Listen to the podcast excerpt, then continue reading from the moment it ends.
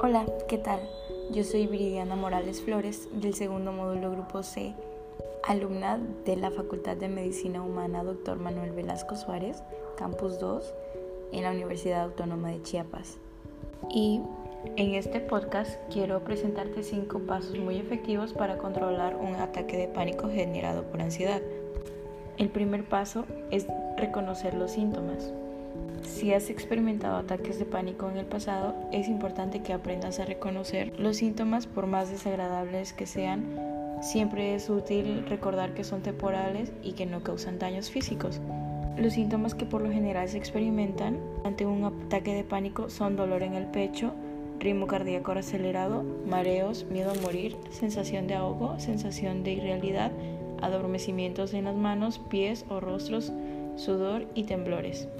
Una vez que identifiques que estás experimentando un ataque de pánico, el siguiente paso es controlar tu respiración. Este es el paso más importante de todos. Cuando estás en un ataque de ansiedad sin darte cuenta, tu respiración se agita y es poco profunda, es decir, respiras de manera muy superficial, haciendo que tu ritmo cardíaco se eleve y se genere una sensación de opresión en el pecho.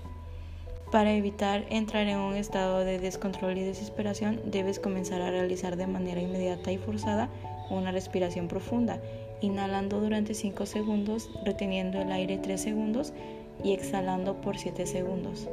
Debes repetir este proceso por lo menos 10 veces. Esto permitirá equilibrar la oxigenación de tu cuerpo y ayudará a que tu ritmo cardíaco vuelva a la normalidad. El tercer paso es inhalar aceite de lavanda. La aromaterapia es una de las formas naturales más efectivas para combatir un ataque de pánico. Las propiedades del aceite de lavanda son especialmente relajantes y tranquilizantes, las cuales ayudan a disminuir la tensión nerviosa causada por el pánico, regresando el equilibrio a tu mente y a tu cuerpo. Lo que debes hacer es simplemente frotar una pequeña cantidad de aceite en tu mano y muñeca e inhalarlo y verás cómo actúa de forma inmediata en tu cerebro generando una sensación de bienestar emocional. El cuarto paso es realizar ejercicios de atención. Los ataques de pánico hacen que tu mente se separe de la realidad, es decir, inconscientemente tu mente se concentra en todos los síntomas producidos por el pánico y te cuesta regresar tu atención a la normalidad. Para lograrlo, utiliza tus cinco sentidos. Por ejemplo, mira cinco cosas por separado pensando en cada una por un tiempo. Escucha tres sonidos distintos y piensa en qué se diferencian. Toca tres objetos, analiza la textura, la temperatura y los usos. Identifica dos olores diferentes y piensa a qué te recuerda. Por último, come algo, piensa en los sabores y descríbelos. Realizar estos ejercicios con tus sentidos alejarán tu concentración del pánico mientras se va de tu cuerpo. El quinto y último paso, no salgas corriendo.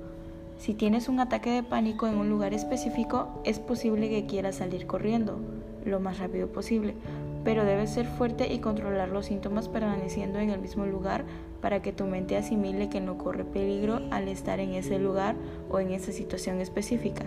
Si sales corriendo, tu cerebro comienza a asociar ese lugar o actividad con algo peligroso y te puede crear sensaciones de pánico cada vez que tengas que realizarlas. Por el contrario, si lo superas, seguramente cuando vuelvas a hacerlo el miedo será menor.